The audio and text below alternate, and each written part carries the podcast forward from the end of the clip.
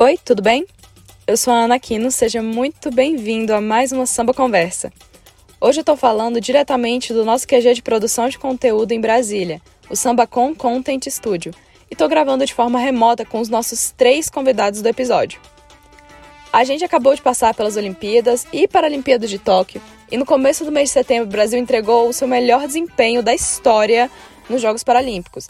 E o país todo ainda está com essa memória fresca, com o gostinho das vitórias e das medalhas dos nossos atletas. Ainda em tempo de celebrar todas as pessoas com deficiência, que são uma parte tão expressiva da nossa população, a gente recebe no nosso episódio especial da Samba Conversa o nadador paralímpico Wendel Bellarmino, a assessora de comunicação Daniele Lima e a empresária Mônica Valentim. Vamos conversar sobre a importância da comunicação no esporte e sobre as relações de patrocínio para atletas paralímpicos. Oi, pessoal, tudo bem com vocês? Oi, oi, tudo bem? Obrigada pelo convite. Um prazer estar conversando com vocês hoje. Opa, fala galera. É um prazerzão estar aqui mais uma vez. Obrigadão pelo convite. Oi, pessoal, tudo bem? Obrigada pelo convite. É muito bom trazer essa pauta. Espero que todos gostem da nossa conversa. Vou passar um resumo breve aqui dos nossos convidados. A Mônica Valentim tem 16 anos de vivência em marketing, comunicação, organização de eventos, sendo oito desses anos dedicados exclusivamente ao esporte com atendimento a patrocinadores, gerenciamento de carreira e redes sociais. Atualmente, ela agencia o Daniel Dias, maior nadador paralímpico do mundo, dono de 27 medalhas só em Paralimpíadas. Ana, tudo bem? Obrigada pela apresentação. Mas quero complementar, embora o Daniel seja o principal talento aí dentro da agência, eu ainda tenho mais cinco nomes do, do esporte paralímpico que eu gostaria de destacar para o pessoal conhecer. Dentro da natação também tem o Gabriel Bandeira, a Suzana Schnardorf e o Ruiter Silva. No atletismo tem o Vinícius Rodrigues e no vôlei sentado feminino, a Luísa Fiorese também fazem parte do meu time. Obrigada, Mônica. Já a Daniele Lima é jornalista especializada em esporte paralímpico e fundadora da agência Digitale. Tem 10 anos de carreira e faz a assessoria de comunicação dos nadadores Felipe Rodrigues e Wendel Bellarmino, que também está aqui com a gente. Oi, oi, Ana, Wendel e Mônica. É, eu tenho 12 anos de formada e 10 anos de esporte paralímpico caí de paraquedas nesse universo e me apaixonei de cara. Já atendi a comunicação do Comitê Paralímpico Brasileiro durante muito tempo. Tive a felicidade de trabalhar nos Jogos Rio 2016, de em 2019 estar como press attaché no Parapan de Lima, fazer dezenas de competições nacionais e internacionais. E atualmente assessoro o Wendel e o Felipe, no que tange toda a parte de comunicação deles, e o Rio de Janeiro Power Soccer, que é um time aqui do Rio de Janeiro, onde eu moro, de bocha e futebol em cadeira de rodas. Não é uma modalidade paralímpica, mas é uma modalidade que a gente tem um resultado nas Américas muito interessante. O Rio de Janeiro Power Soccer é o atual campeão da Champions Cup, que é o campeonato com os melhores times das Américas. O Wendel é conterrâneo aqui da terra da Sambacom, é um nadador paralímpico de Brasília que tem deficiência visual e acabou de participar da sua primeira Paralimpíada agora, com 23 anos, conquistando três medalhas. Também foi campeão mundial em Londres, 2019, e conquistou seis medalhas no Parapan de Lima, no Peru, em 2019 também. Atualmente, ele conta com patrocínio da Bolsa Pódio, da Caixa e do Mackenzie, além dos apoiadores. Oi, Ana. Oi, Dani, Mônica. Mais uma vez um prazer estar aqui falou, foi campeão mundial em, em, Londres em 2019. Antes disso eu tive o PAN, que foram seis medalhas, quatro de ouro e duas de prata. E agora nas Paralimpíadas, né? Todas essas minhas primeiras competições de, de cada, né? Primeiro Parapan, primeiro Mundial e agora a primeira Paralimpíada. É, foi uma medalha de ouro, uma de prata e uma de bronze. E se Deus quiser vai vir mais coisa por aí.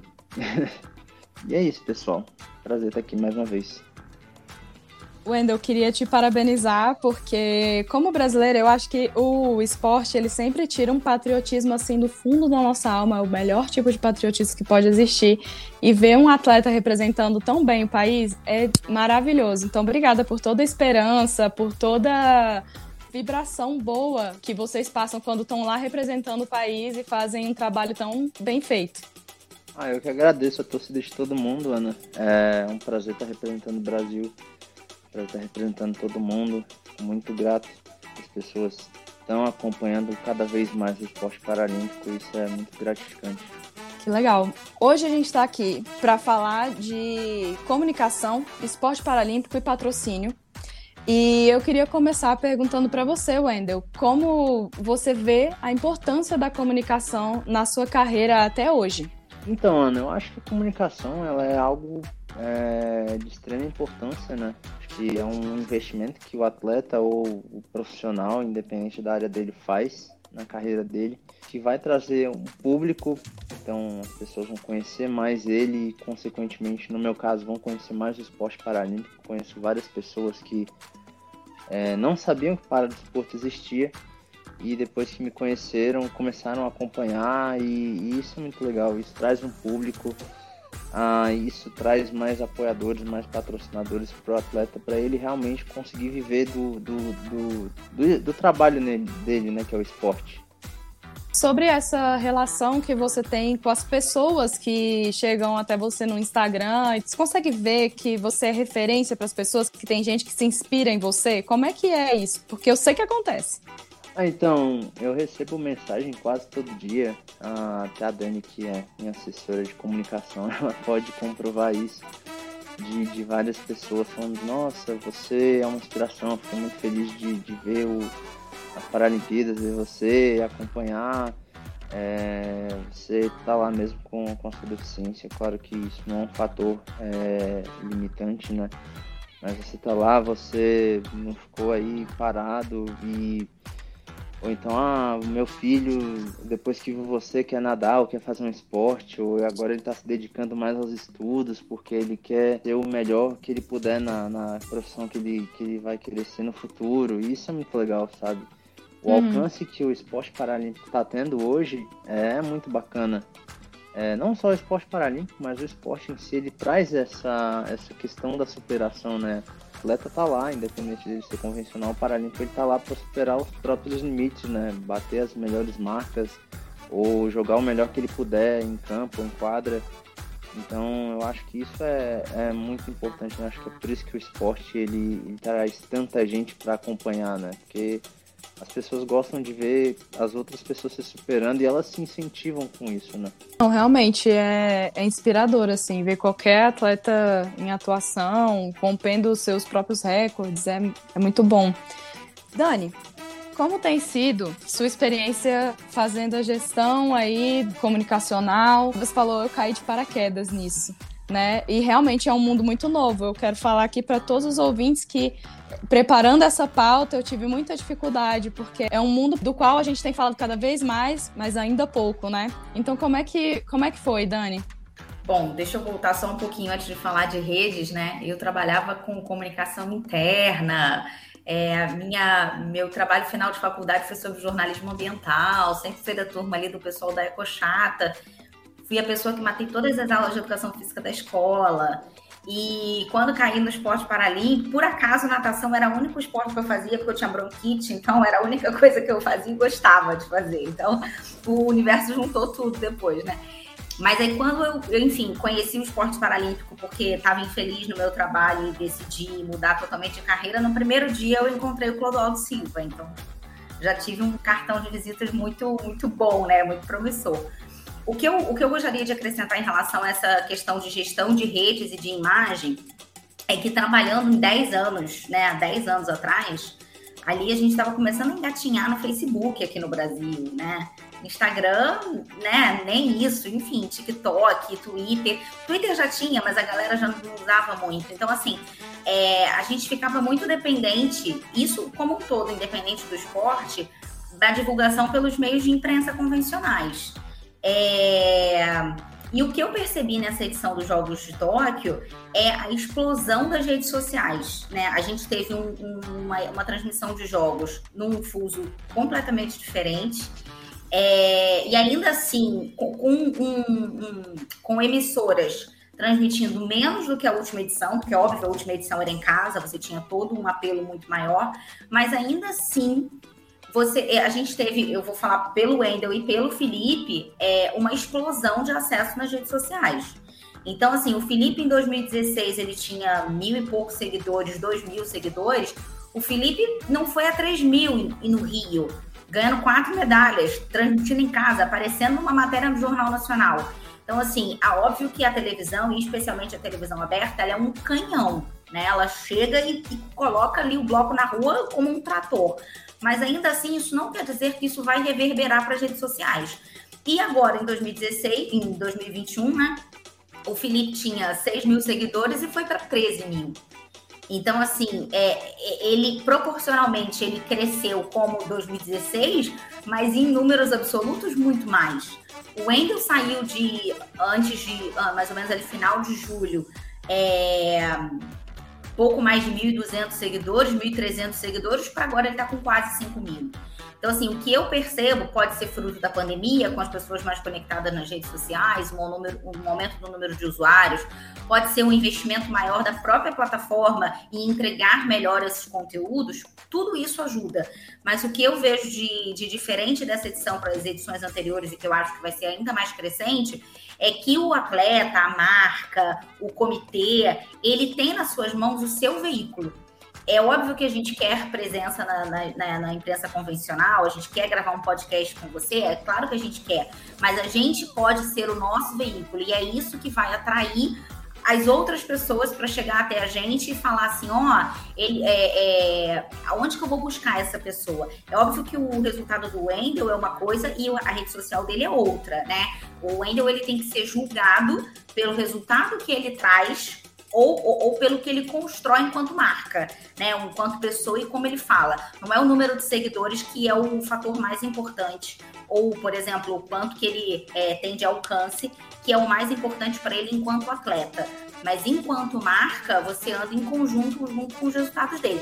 Quando o Wendel medalhou ouro, é o dia de, de maior explosão. Mas, por exemplo, em termos de resultado, ele pode falar depois, a medalha de bronze foi muito mais brigada do que a medalha de, de ouro. Então, assim, é, do ponto de vista do alto rendimento, são coisas que nem sempre é, é, é nem sempre ela, ela você vai ter o mesmo resultado do que, né, a medalha de, ele fala, a medalha de bronze representa muito mais, foi muito mais brigada, muito mais suada do que a medalha de ouro. Mas em termos de alcance das redes sociais, de presença no, no, nos meios de imprensa, o ouro aparece muito mais do que o bronze. Então a gente uhum. tem que uhum. fazer esse casamento, essa casadinha, sabe, e, equilibrar todas essas, essas esses resultados, comunicar isso de uma forma didática e de uma forma simples e trazer essa informação para todo mundo, mas acima de tudo usar a nossa plataforma, que é a rede social, como a nossa vitrine para atrair, que a gente vai falar daqui a pouco, né, de patrocínio, de solidificação da marca, né, e, e fazer disso a melhor vitrine para o atleta. Pois é, essa questão da ampliação do alcance que vem com todo mundo tá nas redes sociais, ele realmente acho que foi até o que trouxe o debate para a sociedade de forma geral. Não tá mais aquela coisa só quando sai no jornal, quando passam uma coisa no Fantástico, falando sobre Paralimpíadas. Por exemplo, vocês nas redes do, do Wendel, vocês vão continuar falando disso o ano todo. Então, não é só quando é, rola esse agendamento, né?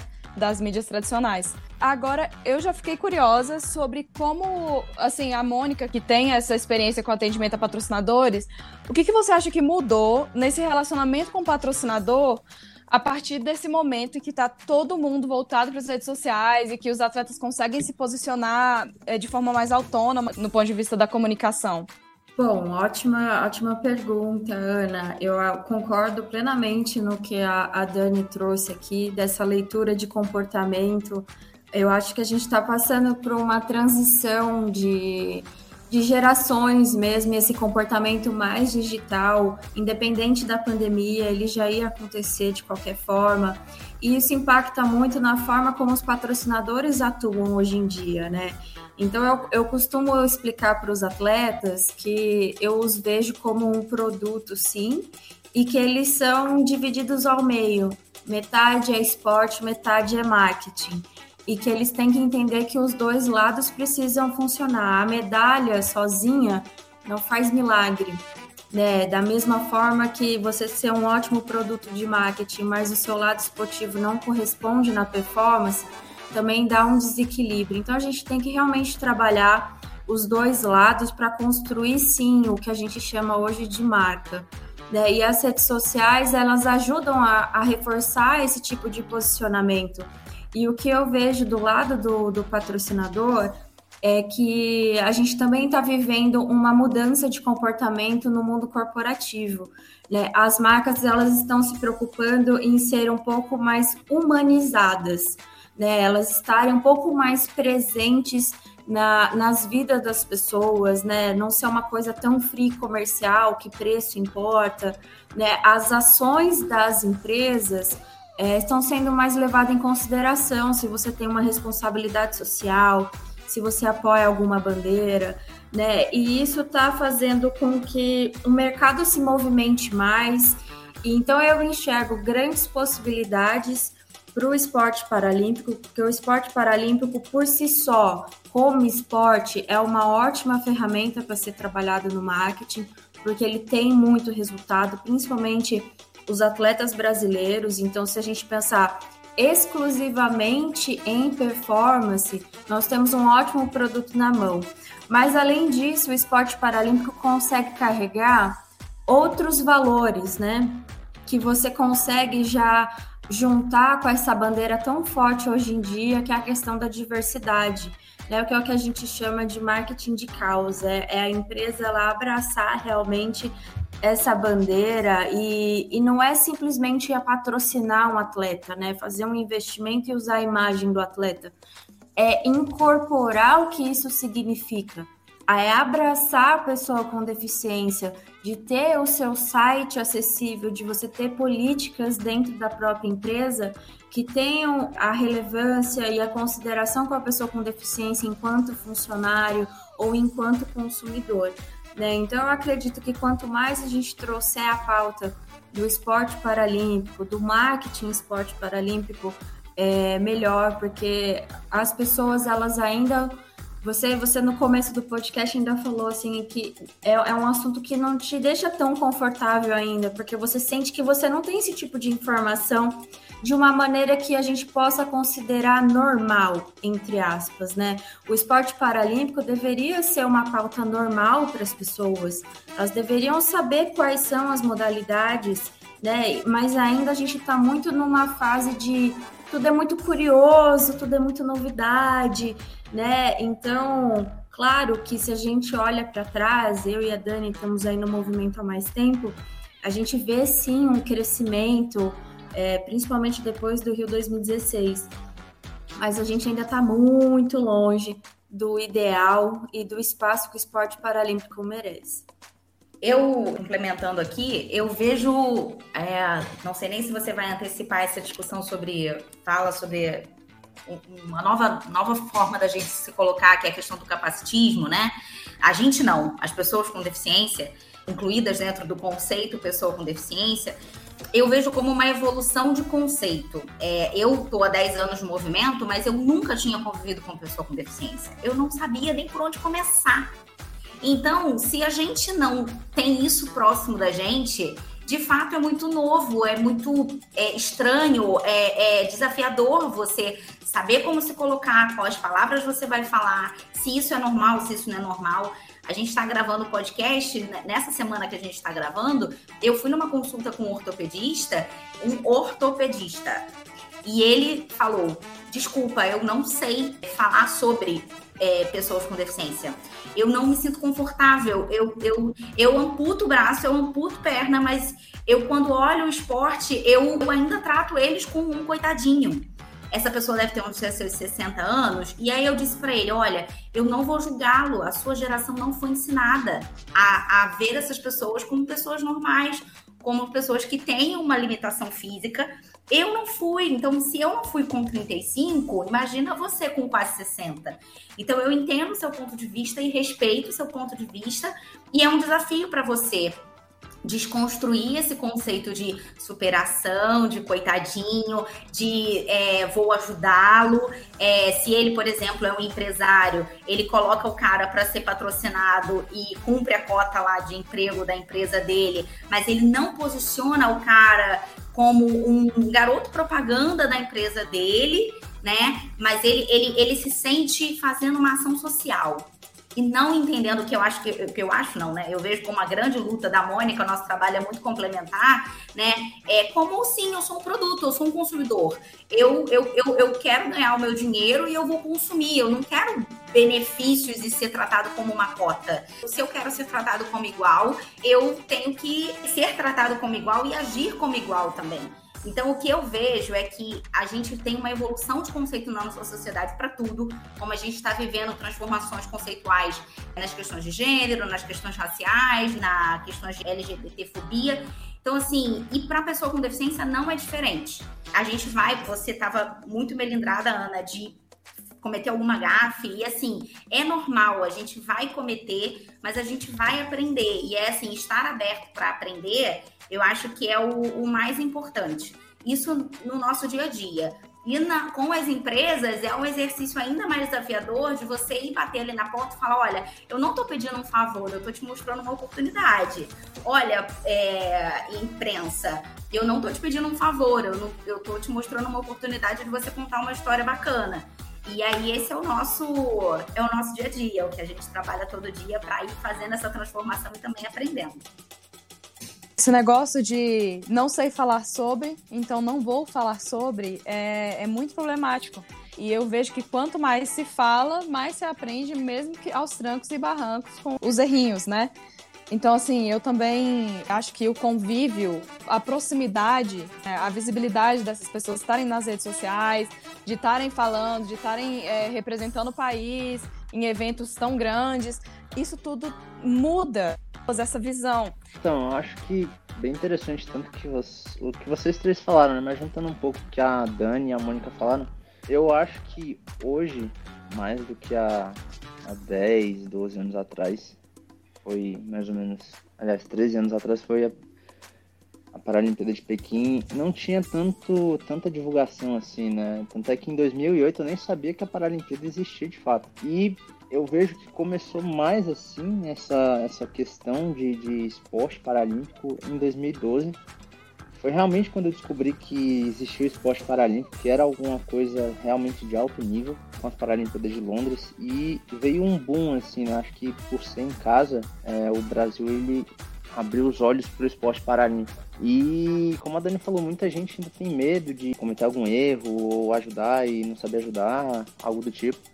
Isso é muito comum, a pessoa achar, ah, ele é um deficiente, coitado. Hum, não, a gente, como eu costumo falar, nós somos pessoas normais que precisam de adaptação. Todo mundo vai precisar de algum tipo de adaptação. É, você não consegue estudar uma matéria, você vai procurar um meio de estudar um, um certo tipo de matéria. Se você, ah, não sei, sei lá, trocar um encanamento de casa, você vai precisar de alguém para ir lá e trocar o encanamento da sua casa, consertar o encanamento da sua casa.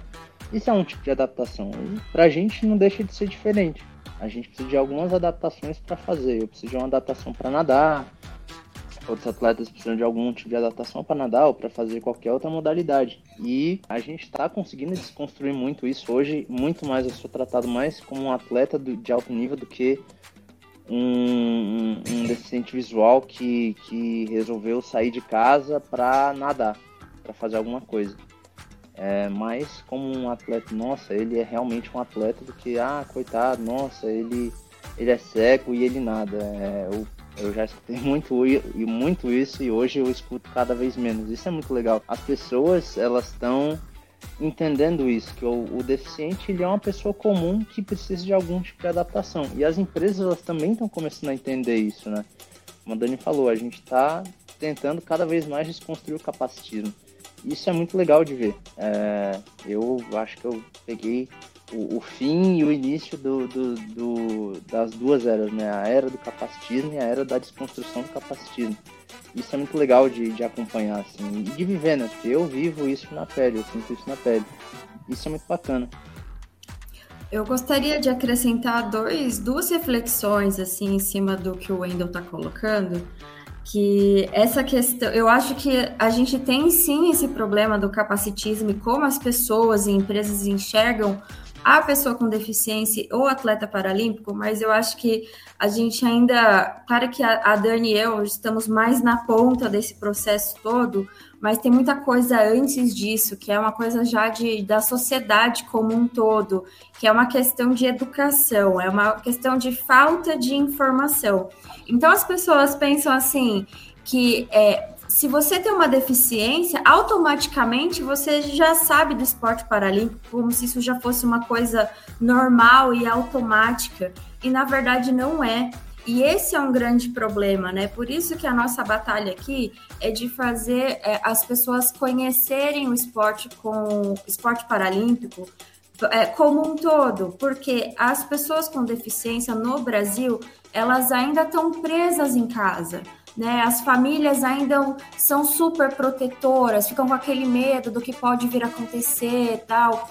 É, e, e, eles não sabem o que eles podem ter de oportunidades. Então, por exemplo, se eu tenho uma deficiência visual também, igual o Wendel, é, quais esportes eu posso participar sem ser a natação? E se eu não gostar de nadar, mas eu posso então correr no atletismo? Né? E às vezes a pessoa não sabe nem que existe o goalball né, que é um esporte exclusivo paralímpico. Então, é uma questão de falta de informação. Por isso que o papel da mídia, neste caso, é extremamente importante, porque o Daniel Dias, por exemplo, ele começou e descobriu o esporte paralímpico assistindo a televisão assistindo o Clodoaldo Silva nadando. Da mesma forma como tem vários outros atletas agora que também estão começando no esporte porque viram o Daniel no Rio 2016. E assim vai, né? Quando essa informação chega, a pessoa fala: "Nossa, isso existe. Será que eu posso fazer?"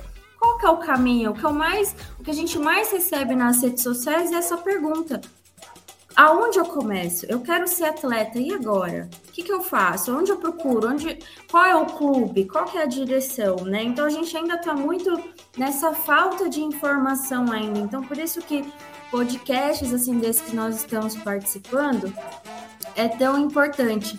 E aí, só mais um adendo, é, que, que eu complementando o que a Dani e o Wendel falaram também. O que é muito importante hoje para o empresário é ele entender que o atleta paralímpico, antes de tudo, ele é um atleta. E esse posicionamento que nós buscamos no marketing, que as empresas enxerguem eles como atletas de alto rendimento. A primeira coisa que eu costumo falar nas reuniões é um pedido. Fala assim: olha, a partir de agora, esquece a palavra superação. Não use nunca mais essa palavra. Pelo menos não para conversar comigo e com os meus atletas. Porque não, não é essa a direção que a gente quer seguir.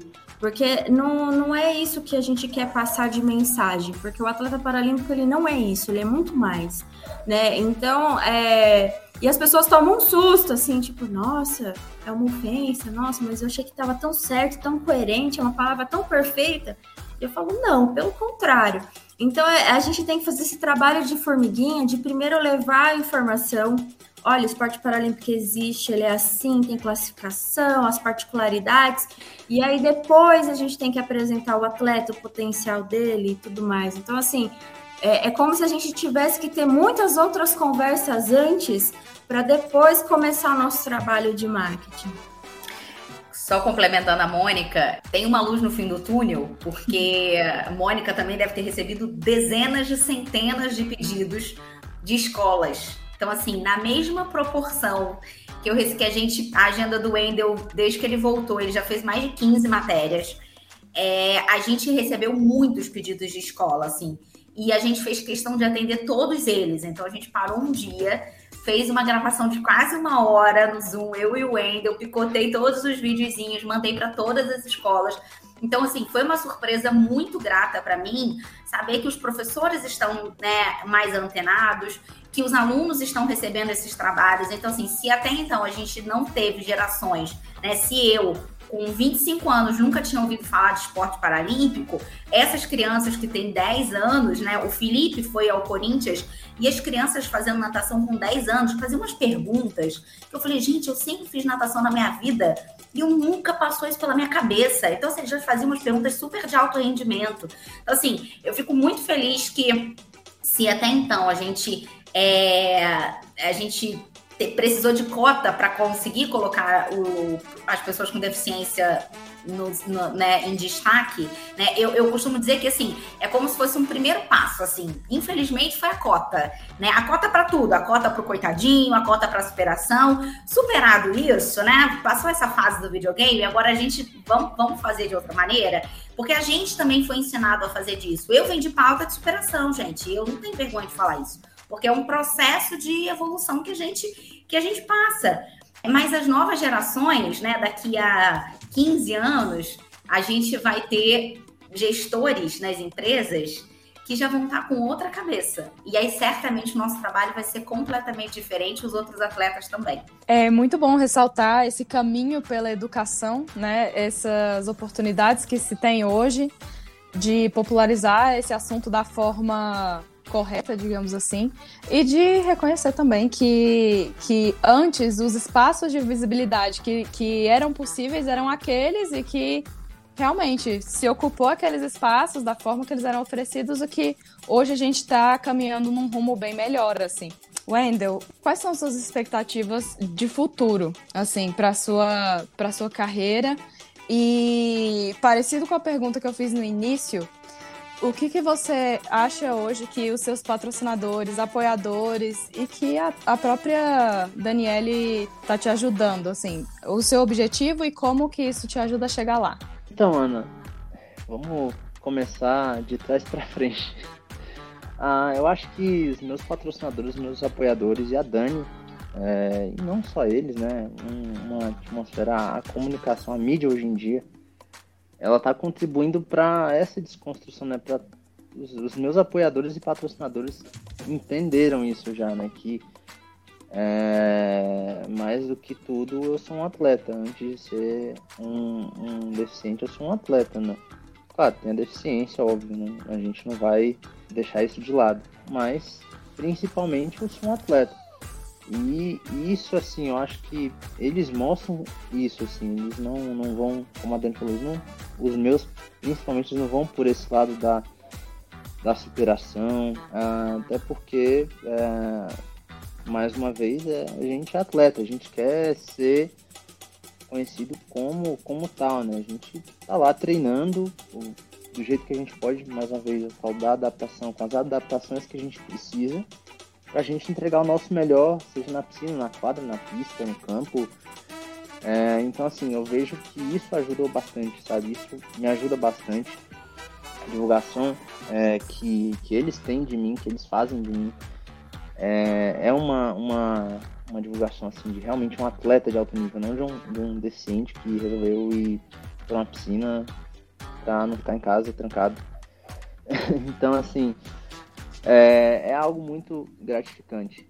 É muito, eu fico muito feliz. E como a Dani falou, é, as escolas hoje, e eu posso falar isso, eu pessoalmente eu fui ao Mackenzie aqui de Brasília, eu treino lá e um dia desses é, eu fui numa sala de aula, é, uma turma ela fez uma pesquisa sobre mim, eu fiquei muito feliz com isso.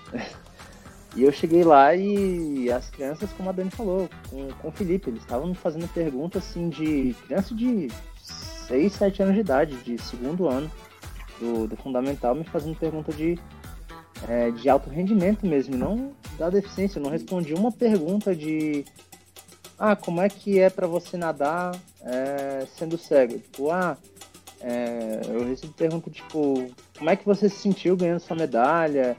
É, quanto tempo de treino você faz? É, qual a adaptação necessária? Uma pergunta super, super bem construídas assim, é, de dentro do, do, alto rendimento mesmo, dentro de uma vida de um atleta mesmo. Uhum. E, e, eu fico muito feliz. E a expectativa não só dentro do esporte, é, e acredito que não só para mim, é que pro futuro, assim, como a Dani falou daqui uns, uns 15 anos, e eu acho que talvez menos, porque cada nova Paralimpíada, cada novo, novo Parapan, é, as pessoas elas param para entender isso. É, eu acho que é um, a, as perspectivas são as melhores possíveis. É, eu acho que elas vão entender que o, o deficiente é uma pessoa normal, é, que tem alguma é, limitação. mas que não deixa de ser uma pessoa comum que só precisa de, mais uma vez, adaptação para fazer o que ela, que qualquer outra pessoa faria. E dentro do, dos resultados, né, ah, eu espero continuar nadando o mais rápido possível e nadar cada vez mais rápido, né? Então, acho que essas são as perspectivas para o futuro. Muito bom. Dani, Mônica, querem complementar mais alguma coisa?